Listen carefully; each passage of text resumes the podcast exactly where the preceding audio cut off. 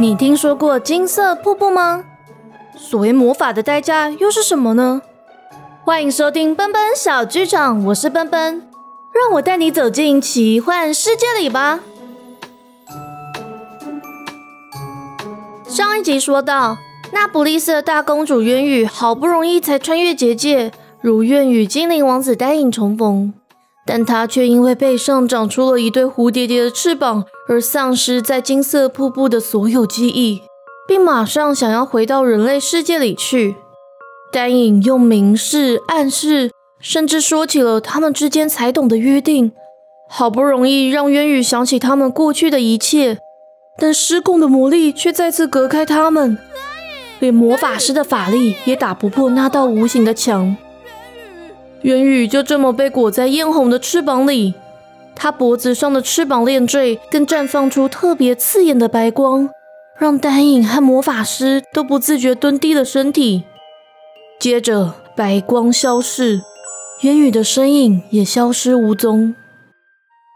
带着渊宇离去的白光和艳红的翅膀，在金色瀑布这头洒落点点的光粉，像是下了场带着光芒的雪。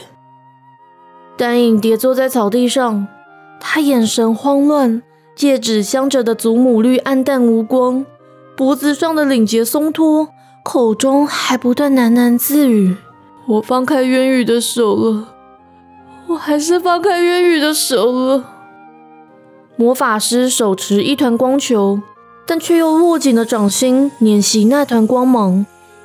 他的高礼帽掉落脚边。原本扎在背后的细灰发杂乱无章，滚落在旁边的水晶球映照出他无助的脸，但不一会儿，表面就罩上一层云雾，并闪着金色的光芒，显现出一座迷雾充斥的森林。一个红点就突然出现在上头。接下来还会发生什么事呢？本集的故事就从渊羽的视角开始说起。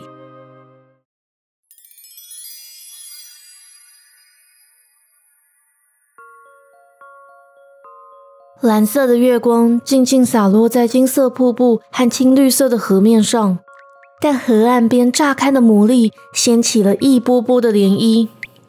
蝴蝶结的翅膀在渊羽的背上燃烧着艳红火焰，让他有些昏昏沉沉，眼睛也被热气熏得快张不开了。但他还不断敲击着看不见也摸不着的墙。丹影，丹影，你听得到吗？丹影，丹影在墙的另一面大喊，却没发出半点声音。魔法师在旁边拉着用金色水流编织的咒语，但水流一接近渊羽，就被翅膀烤得消失殆尽。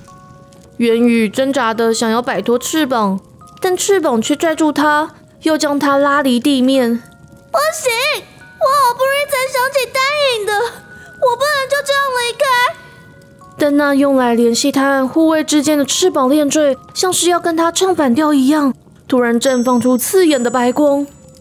丹影和魔法师被白光逼得后退了好几步，并消失在光芒里。等一下，我还没有回去。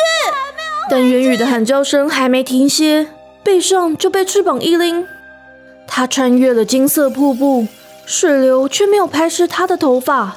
而是变成了一道道金色的藤蔓朝他扑来，接着被突然席卷而来的雾气吹散了，眼前就只剩一片漆黑。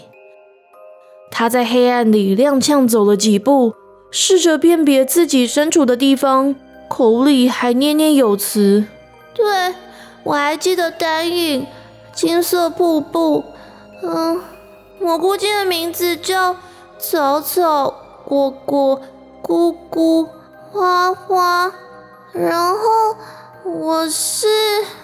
他迟疑了一下，就摸到一面弧形的墙，包围他的黑暗竟然微微颤抖着。我，我是未来的精灵之后小雨，名字是就是小雨，但我不知道我从哪里来，也没有看过人类世界。哐当两声。包裹住他的黑色布幕就碎裂成银蓝色的蝴蝶，雾气随之散去，视线也变得清晰。他先看到一红发一黑发的骑士往他两边退开，红发骑士的背后还有两列黑压压的军队，四周的声音也传入他的耳里。公主殿下，公主殿下，是他，真的是他吗？但我记得他就快要变成王子妃了，怎么会在这里呀？而且那团黑球是妖术吗？原来他会戏法，我还真的怀疑王子的品味耶。几枚石子突然咻咻咻射中说话的士兵，他们吃痛的弯下腰呻吟。其他士兵面露惊恐，迅速往两边站开。只有队伍正中间一位细长眼的男子没移动半步，他的领口、袖口、腰带、鞋子都镶着珍贵的宝石。他扫了渊羽一眼，轻抚手上的珠宝盒，渊羽不自觉打了个寒战。方才的黑发骑士就大步一跨挡在渊羽的面前，头微微向后偏了偏，轻声说：“哎，您怎么回来了？”黑发骑士身材修长，有张五官端正的脸，一双深邃的黑色眼睛警觉地盯着眼前的军队，看起来比在场所有男子还要俊俏。连天上的白月都特别在他脸上打了光，让皮肤更加光滑细致。渊羽想，如果自己看过这张脸，应该会有印象才对，而摇摇头，没有回答。哎，我懂了，现在的你是小雨小姐。哎，你知道我的名字吗？怎么可能不知道啊？毕竟我们从小一起长大。但是我今天是第一次看到你。骑士压抑的皱眉要回话，但看到渊羽的表情，却又耸耸肩，微微一笑，双手抱拳，向细长眼男子和红发骑士行礼。瑞刚殿下，莫伊大人，我国国民因故迷失在迷雾森林里，我得护送他回去，先告辞了。细长眼男子冷冷一笑，轻抚珠宝盒盒盖。渊羽又打了个寒战，手脚变得冰冷。渊渊，你底下的人连个合理的理由也不会编吗？渊羽没有回答，只觉得有股想抢过珠宝盒的冲动，而要往前走。黑发骑士伸手拦住他，轻轻晃了晃头。渊羽就着急地说：“可是我觉得那个宝盒看起来很眼熟。”红发骑士突然夸张地向他一鞠躬，并向细长眼男子点点头，就往他们走来。渊羽公主殿下，您登场的方式真的是越来越特别了。黑发骑士护着渊羽往后退，渊羽恍惚跟着行动，觉得一切似曾相识。莫伊大人，您误会了，她是我的远房亲戚，才不是什么公主殿下。公主殿下明明就在这里。渊羽看红发骑士指着自己，忍不住喊出声：“我才不是什么公主！”我是未来的精灵之后，小雨。胡说！细长眼男子握紧了宝盒，渊宇的心口一痛，但他咬牙忍着。我与你相识三年，怎么可能会认错？而且我还握有你的宝盒，已经达成了三项联姻条件。您真的误会了，我是第一次到这个地方来，连刚才帮我的骑士都是第一次。黑发骑士努了努嘴。我叫乌拉德，等下会送你回去。说完就赶快往后跑。元宇半信半疑，但逐步逼近的红发骑士和细长眼男子更让他感到恐惧，所以就慢慢往后退，并保持笑容说：“不管您觉得我是谁，我真的得走了。而且精灵王子在等我。呃，这位乌拉德大人说要带路，那礼数不周之处，还请见谅。”我们先离开了。他说着就要逃进大雾，乌拉德也护着他往后退了几步。细长眼男子摆摆手，黑压压的军队就拔出剑。红发男子则先快步追上他们，挥出一剑。乌拉德矮身回击。红发男子见状，突然仰天大笑，震得渊羽的耳膜发疼。乌拉德大人，看到您，我就想到卢娜大人。您还真的是青出于蓝胜于蓝啊！莫伊大人太客气了。乌拉德笑着回了一剑，额头却微微渗汗，左手从怀里掏出黑乎乎的石头晃了晃。我还有很多不足的地方，希望下次有机会跟莫伊大人学习。哈哈哈哈哈！哈哈哈哈哈！你现在拿铁叶石出来也没用，我隔空啊就可以砸碎。树林里传出两声马啸，打断他的话。一百一宗的马随之冲出树林。乌拉德再次轻摇黑色石头，手上的剑招却不乱，仍招招挡下莫伊的攻击。暗日，带他离开。白马听话的跑向渊羽，甩了甩尾巴。渊羽惊慌的看着马鞍，摸了摸背上，却摸不着任何东西。我我最近长出了翅膀，又不见了。如果不能飞的话，我要怎么上去？可以的，你只要踩马凳，轻轻松松就可以跳上去。但是我不会骑马。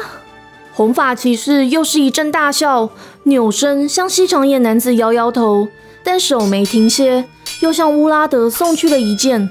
王子殿下，您听到了吗？元宇公主殿下的演技竟然如此的拙劣。莫伊，是是是，我知道，这都是因为元宇公主殿下见到您太过羞涩的表现。他略收手臂，剑尖还不断的旋转。元宇公主殿下，您就是未来的玄剑国王妃。王子殿下这么说，我就这么相信。莫一说着就挥出一剑。乌拉德自知闪不过这剑，想护住渊羽，但白马的速度更快，马蹄扬起尘土和石头，而石头就撞向莫伊凌厉的攻势，蹦出了点点的火花。红发骑士又舔舔薄嘴唇，朝渊羽缓步走去。有意思，渊羽公主殿下失礼了。乌拉德拉住棕马和白马的缰绳，公主，小雨小姐，赶快到暗日的背上。可是我，渊羽本来还犹豫着，但一接过缰绳，双脚就自动踩上马凳，跨坐在马背上。乌拉德也跟着跳上棕马，举起缰绳，对他一笑：“你看吧，我真的没有骗你。”他又抱拳向细长眼男子和红发骑士行礼：“瑞刚殿下，莫伊大人，依照两国来往的礼节，这次比试已分胜负，我得向大将军复命。”改日再多指教了。莫伊这才停下脚步，但双眼还在滴溜溜的转。我说：“乌拉德大人啊，您到底要玩你追我赶的游戏几次？我们这夜可是第三次发现您的行踪了，就在看有没有第四次了。”小雨小姐，我们走吧。乌拉德挥动缰绳，另一手就轻摇铁叶石。渊宇点点头，下意识的轻夹马腹。白马旋过身往大雾跑去，而细长眼男子还在后头冷冷地说：“元宇公主，不管你在哪里，我永远都找得到你。”虽然这男子的声音越来越远，他却恍惚看到这人的影像出现在前头，对他打开了一枚木盒，自己则惊慌失措地看着盒里的蛋白石戒指。下一秒。男子又吻了吻别在袖扣上的珍珠耳环。哼，我是不会再让你有机会逃离我身边的。其实你一直很在乎我吧？不要说了！他不自觉喊出声，脚下的白马就震了一下。好在他紧紧抓住缰绳，才没有摔到地面。乌拉德骑着棕马赶了上来，又摇了摇黑色的石头。两匹马的耳朵就往两边甩了甩。我没骗你吧？你本来就是个骑术精湛的人。什么本来啊？我们明明就是第一次见面。我刚刚不是说过了吗？我们从小一起长大，而且我以前还是你的护卫。你才不是！渊宇还没说完，眼前就出现一位有着棕色胡子又看起来老实的人，向他恭敬鞠躬。旁边一位美妇人拎住他的耳朵，又带着两个孩子朝远方离去。接着，金棕色头发的国王对他皱眉，畏畏缩缩的王后瞥了他一眼。旁边有位棕发老妇人捧着宝盒在叹气，黑发少女在远方画着素描。但她眨眨眼，所有人的身影都消失无踪，脚下的白马还在奔驰着。乌拉德正仔细观察他的表情，还撑得住吗？过去那边发生什么事了？等会我们到前面的树林休息一下吧。烟雨皱眉，你不是说知道回去的路吗？我不要休息，丹影在等我了。几个小时前就是我送你离开的。我们先躲一下，因为不止瑞刚殿下追来，连康翠那家伙都来了，所以我们还是先跟克纳丁大将军会合再说。这些人名听来很熟悉，却又特别的陌生。但渊羽莫名放下了心，在抵达这边世界以来第一次笑了。什么？我听不懂你在说什么。乌拉德直视前方，指向遥远的树林。雾气遮掩他泛红的耳根，没关系，我会再解释给你听。棕马听他这么说，而傻傻的停下来了。反倒是渊羽脚下的白马听懂了，带着渊羽往前方急速奔跑而去，让渊羽来不及问出心中的种种困惑。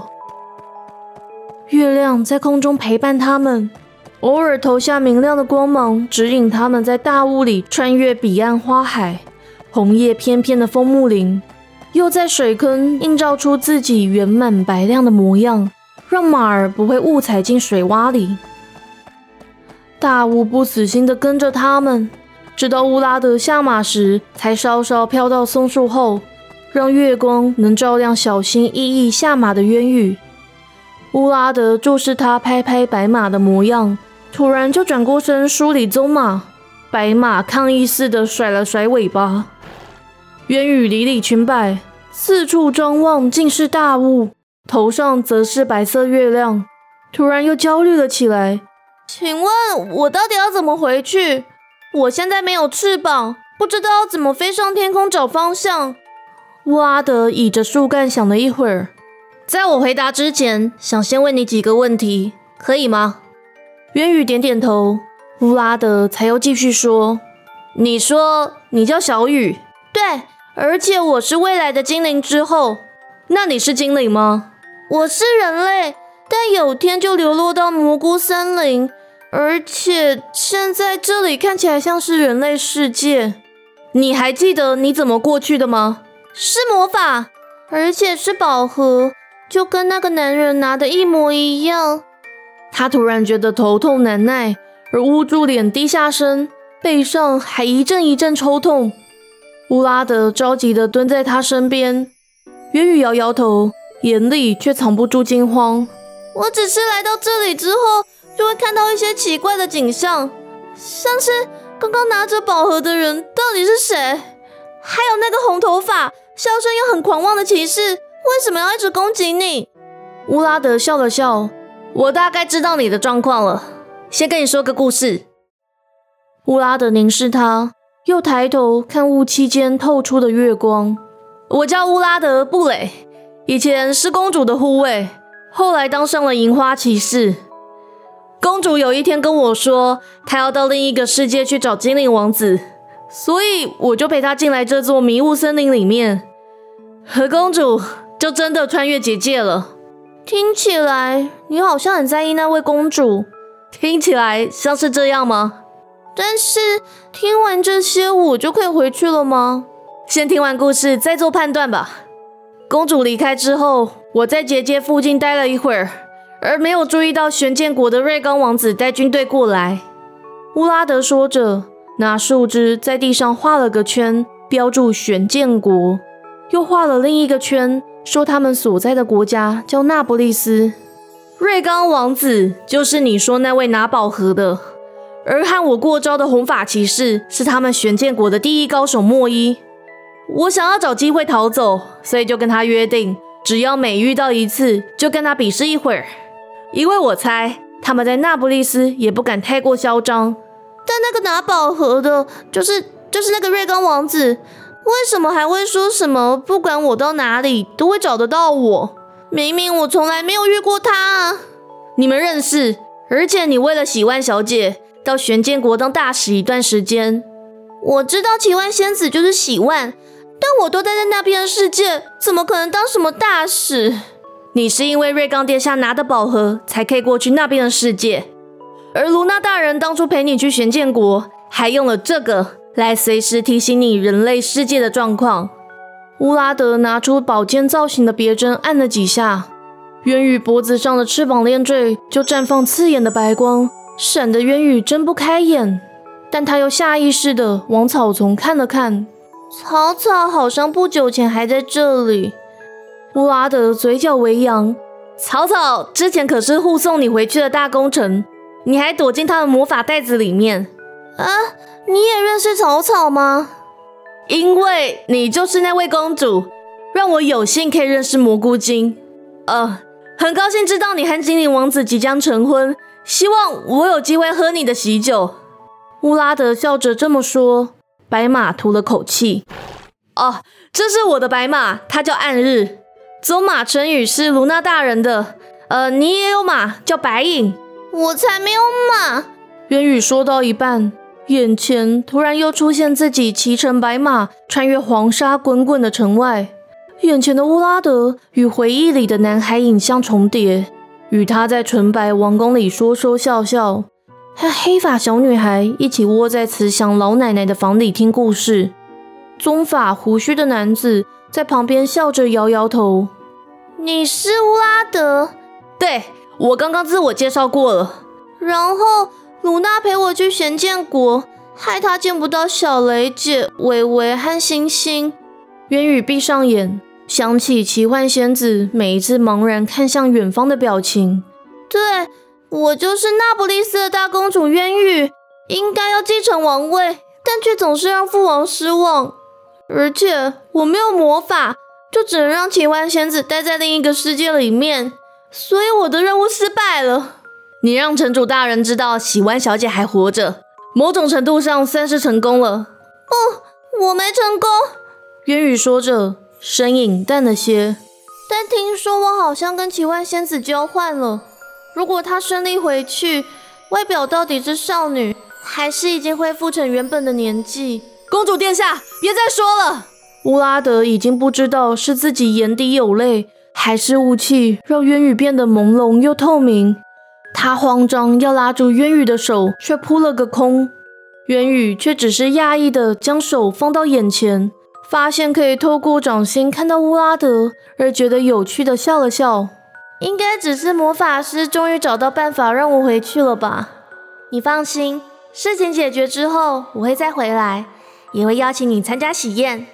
当然，你是人类公主，也是未来的精灵之后，你说什么我都相信。乌拉德想保持镇定，声音却颤抖着。渊宇笑着对他点点头，头上的鸢尾花法式就只剩隐隐约约的轮廓。哎，乌拉德。我跟你说过，你跟魔法师很像吗？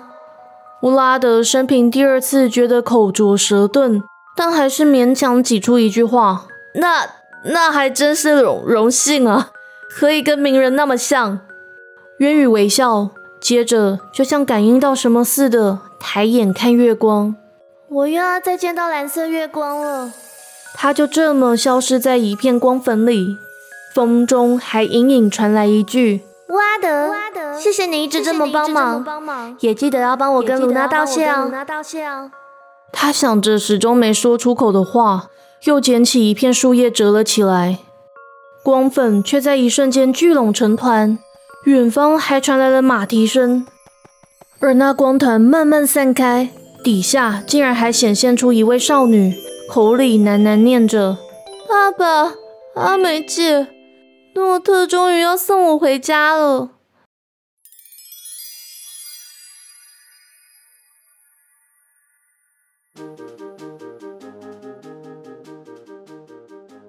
今天的故事就到这里结束喽。